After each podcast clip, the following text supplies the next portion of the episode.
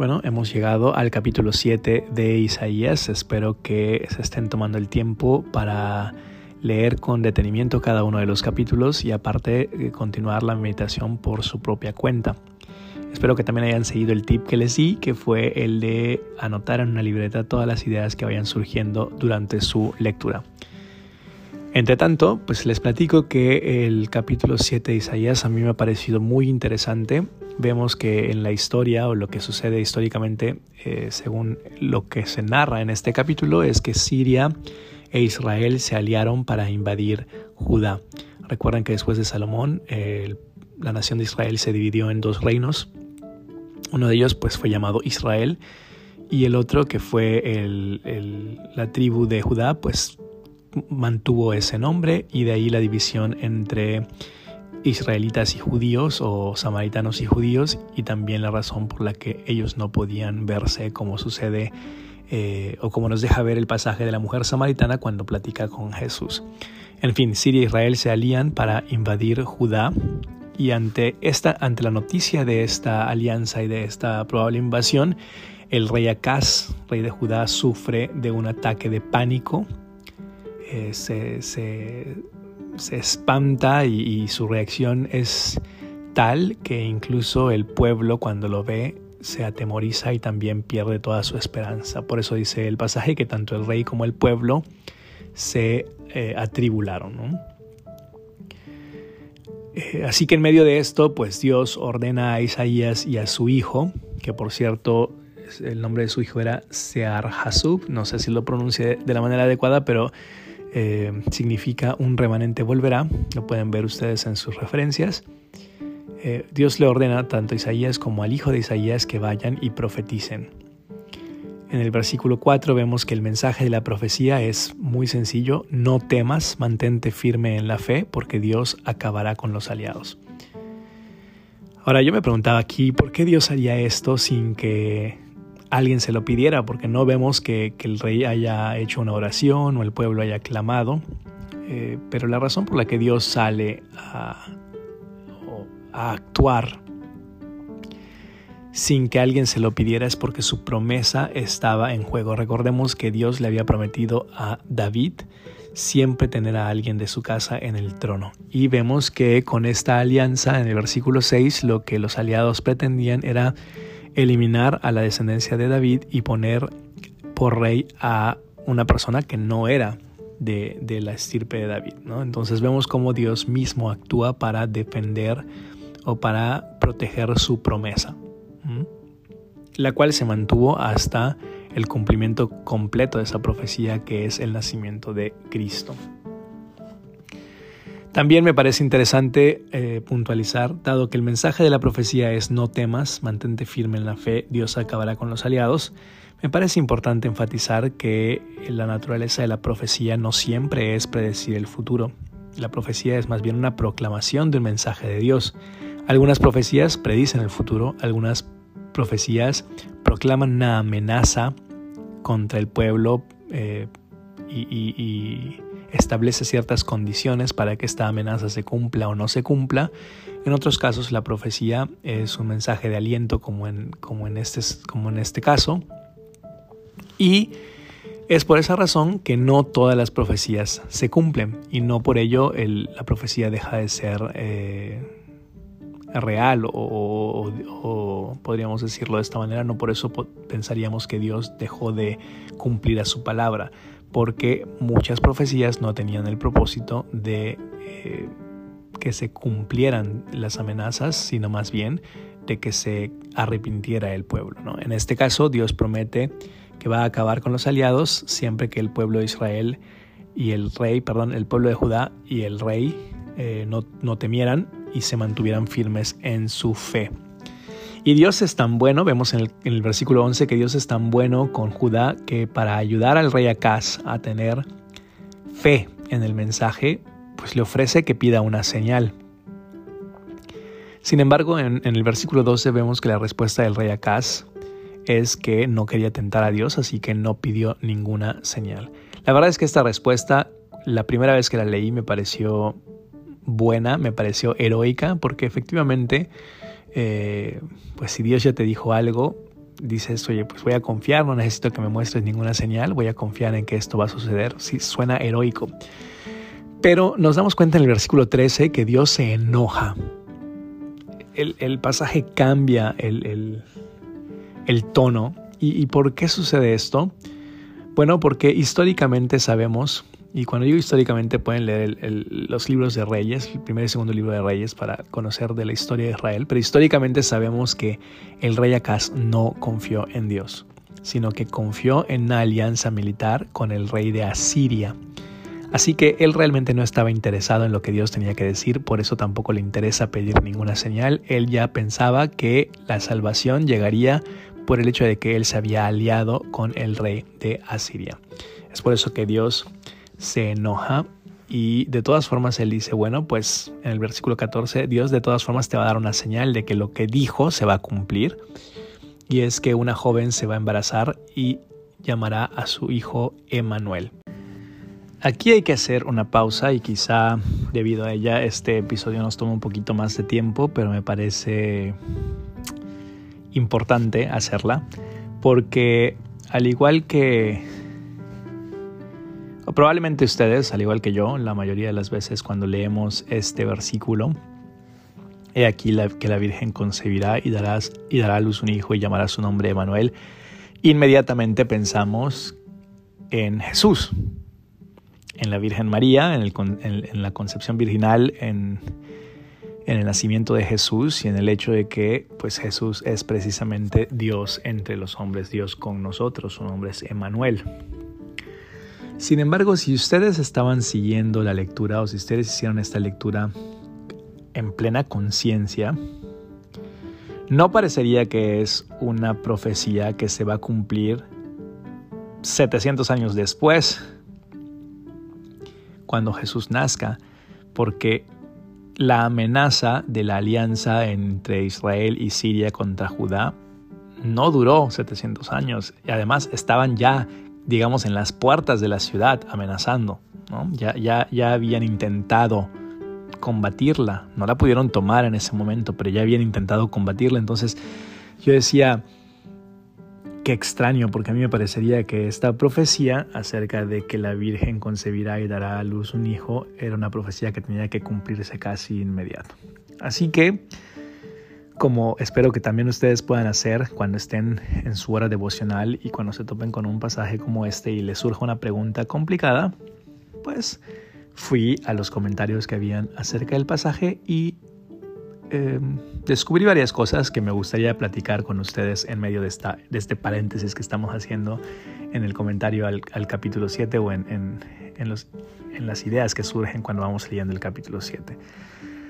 Lo primero es que eh, los comentaristas no sean, están de acuerdo en que esta profecía tuvo que haberse cumplido casi de inmediato. Su cumplimiento fue inminente. Alguien tuvo que concebir y dar a luz un hijo y llamarlo efectivamente Emanuel, que es Dios con nosotros. O sea, literalmente ponerle nombre al niño Emanuel.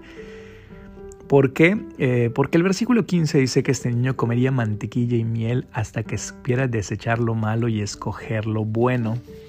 Y esta, esta misma combinación de alimentos aparece en el versículo 22, cuando dice que alguien criaría una vaca y dos ovejas y a causa de la abundancia de leche que darían, comerían mantequilla, ciertamente mantequilla y miel comerían los que quedaran en medio de la tierra.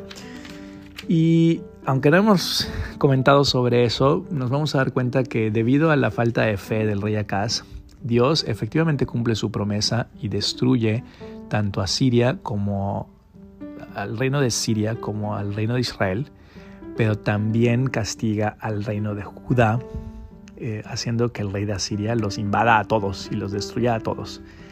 Pero recuerden que Dios siempre tiene un remanente y cuando el capítulo 7, versículo 22 habla del el pueblo que queda en medio de la tierra, está hablando del remanente. Entonces, eh, los comentaristas han concluido que esta profecía se tuvo que cumplir y el bebé que nació vivió durante el tiempo en el que Judá fue saqueada, en el que tanto Siria como Israel como Judá fueron eh, pues invadidas por el rey de Asiria y de hecho este niño y su madre tenían que ser parte del pueblo que se quedó en la tierra, eh, parte del remanente de Israel. Entonces eh, hay una discusión bastante extensa acerca de a quién se podría referir esta profecía.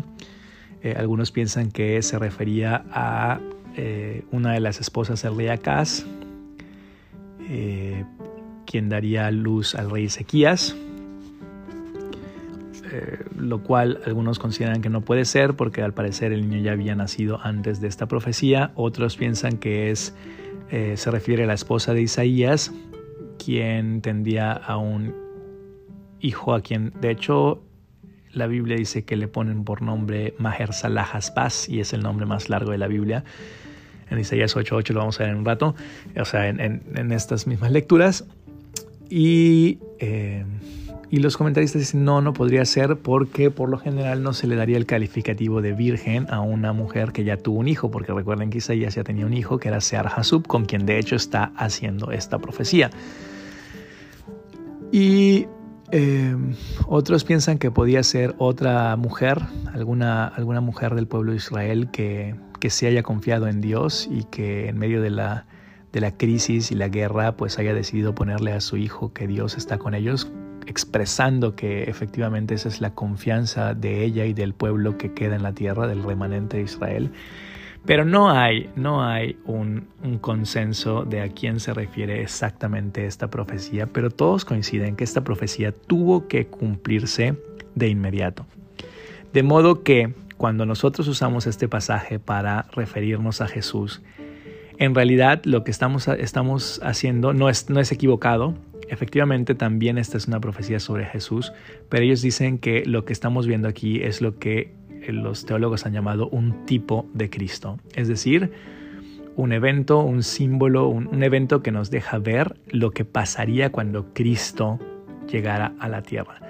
Por ejemplo, decimos que el templo de Israel era un tipo de Cristo, el tabernáculo era un tipo de Cristo, el sacrificio del cordero era un tipo de Cristo, nos mostraba antes lo que iba a pasar con Cristo. Entonces, esta profecía se cumplió una vez en el tiempo de Isaías y, y constituyó una previsualización de lo que ocurriría con Cristo. Y ahora ustedes pueden decir, ah, entonces, digo, al igual que yo, a lo mejor se preguntan, ah, entonces em, hay otra virgen y hay otro nacimiento virginal. No, porque em, aquí la, la, la acepción de la palabra virgen es diferente a la que nosotros tenemos en cuenta como una mujer que no ha tenido relaciones sexuales. Acuérdense que hay ahí en Mateo, por ahí por Mateo 24, 25, hay una parábola en la que Jesús habla de diez vírgenes. Y de hecho los comentaristas dicen que esta palabra se repite al menos en el, Antiguo Testamento otras diez veces y siempre es para hacer alusión a una mujer que ya está en edad de casarse y de poder tener hijos. O sea, eh, sí, efectivamente eh, eran vírgenes o, pues precisamente porque no han tenido ningún contacto con hombres sexualmente hablando, pues son vírgenes como nosotros lo consideramos, pero no necesariamente se refiere a, una concepción virginal. O sea, el, texto no necesariamente se refiere a una concepción virginal, sino al hecho de que una mujer que ya ha llegado a la edad del matrimonio, pues va a concebir y va a tener a un niño, no necesariamente a través de eh, una concepción milagrosa como en el caso de que, que, sí ocurrió en Jesús, sino porque a lo mejor va a conocer a un hombre, se va a casar y va a tener un hijo. O sea, hay una virgen, hay una muchacha que eh, se va a embarazar y va a tener un hijo. Por eso la nueva versión internacional no dice virgen, dice una joven concebida y dará a luz un hijo, porque está hablando de una mujer que no se haya casado. Por eso yo les decía que algunos comentaristas no creen que se refiera a la mujer de Isaías porque esta mujer ya estaba casada y a las casadas pues ya no se les llamaba vírgenes, se les llamaba vírgenes a las mujeres no casadas, las solteras que ya estaban listas para el matrimonio y también para poder tener hijos. Pero bueno, me pareció que teníamos que hacer esta pausa, eh, aunque nos extendimos mucho más de lo normal en este episodio, pero me parece que, que es súper interesante porque en realidad eh, la profecía se cumple dos veces, se cumple en el, eh, en el momento de la historia, porque el niño nace durante el tiempo de, del, saqueo, durante el tiempo de la invasión, y eh, constituye un tipo de Cristo y se vuelve a cumplir esta profecía cuando María concibe a Jesús. En este caso sí, María también era una chica ya en edad de matrimonio, eh, lista para casarse, lista para tener hijos, pero sí en este caso su concepción es completamente milagrosa. ¿no? Ahí no hay la intervención de eh, un hombre para que pueda ver la concepción, como probablemente sí lo hubo, más bien seguramente podemos afirmar que lo hubo en el primer caso en los tiempos de Isaías. Bueno, el versículo, eh, continuando con la lectura en el versículo 16, vemos que eh, esta profecía una vez más tuvo que cumplirse de una manera inminente porque dice, antes de que el niño sepa desechar lo malo y escoger lo bueno, la tierra de los reyes que tú temes será abandonada. Recuerden que ahí está hablando Isaías de parte de Dios y recuerden que el que tiene al lado de él es a su hijo, Sear Hasub. Así que, eh, pongámoslo así, Isaías indica con la mano a su hijo y le dice al rey, antes de que este niño, antes de que mi hijo sepa desechar lo malo y escoger lo bueno, la tierra de los reyes que tú temes será abandonada. ¿Y qué significa eso, desechar lo malo y escoger lo bueno? Se ha interpretado como eh, ese momento, esa edad en los, en los jóvenes israelitas, eh, en los jóvenes judíos, en los que ya se les pedía cuentas como si fueran adultos, en los que ya eran eh, completamente responsables como si fueran adultos, que en la sociedad de de Judea, de Judá, perdón, y en las épocas de las que hablamos del pasaje, eh, la edad se consideraba que un niño ya era un adulto eh, completamente responsable y que podía eh, responder por sus propios actos cuando cumplía 12 años. Entonces, antes de que su hijo cumpliera 12 años, esta profecía tenía que cumplirse. Y esta profecía incluía originalmente que los aliados iban a ser destruidos. Pero ante la falta de fe del rey Acaz, esta profecía también se, se, vuelve una profecía contra el reino de Judá y Dios promete castigar a Acaz y al pueblo de Judá por su falta de fe, por no confiar en él. Y anuncia que traería al rey de Asiria precisamente para invadirlos y ahí hace una referencia a moscas y a abejas porque son eh, insectos que se mueven en grupos grandes para hacer referencia a que Asiria vendría con un gran ejército y arrasaría con Israel, al grado tal que a Israel no le quedaría más que la vergüenza. Por eso también hace una alusión en el versículo 20 a que les taparían la cabeza y los pies y la barba, etcétera, etcétera, eh, en señal de que pues no era nada, ¿no? El, pueblo eh, era una señal de vergüenza eh, para el pueblo. Sin embargo, quedaría un, remanente, efectivamente, lo vemos del versículo 21 al versículo 22, quedaría un remanente. El remanente sobreviviría con lo que haya, y, y, la escasez sería tal que cualquier cosa parecería que hay mucho, es decir, si una vaca tiene leche parecería que hay abundancia, pero realmente comer mantequilla y miel no es un alimento común, ¿no? Esto nos hace referencia a que están sobreviviendo con lo que encuentran. Entonces, em, pienso que para poder terminar nuestra hora devocional, tanto la mía como la de ustedes, pues habría que fijarnos eh, cuál es la reacción de Dios cuando saliendo Él en defensa de su pueblo, su pueblo decide no confiar en su palabra y por el contrario confiar en sus propios planes. Algo así como cuando Abraham no confió en que tendría un hijo con Sara y entonces se metió con su, con su criada, ¿no? Y surgieron dos pueblos que hasta el día de hoy están en guerra.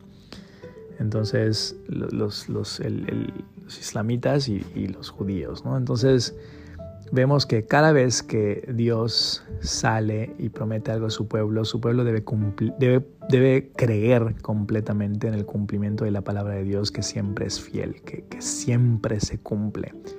De lo contrario, nos enfrentamos, como en este pasaje, a que Dios se enoje y entonces no traiga bendición, sino traiga eh, disciplina a nuestras vidas. Entonces creo que valdría la pena concluir nuestra hora devocional del día de hoy meditando si estamos confiando en las promesas de Dios, si estamos confiando en su palabra. Y si no, antes que nos suceda como al rey Acaz, yo creo que lo ideal sería arrepentirnos, pedir perdón y pedir fe. Acuérdense ahí los el, padre del muchacho endemoniado cuando, cuando Jesús le dice, ¿crees? El padre responde, cree, pero ayúdame a mi incredulidad. O sea, si mi fe es débil, por favor, ayuda a que mi fe sea fuerte. Creo que podemos venir con esa misma actitud delante de Dios. Y si nos está costando confiar en una promesa, porque estamos en medio de circunstancias difíciles, porque solo escuchamos noticias trágicas, porque estamos cansados de la cuarentena, porque no sabemos si vamos a llegar a la quincena, porque muchas, cualquiera, cualquiera que sea la situación, confía en la promesa de Dios. Si no tienes suficiente fe, no seas como acá, que confíes en lo que tú mismo puedas hacer para salir adelante, sino ponte de rodillas, arrepiéntete, pide perdón y pídele a Dios que aumente tu fe. Que Dios te bendiga.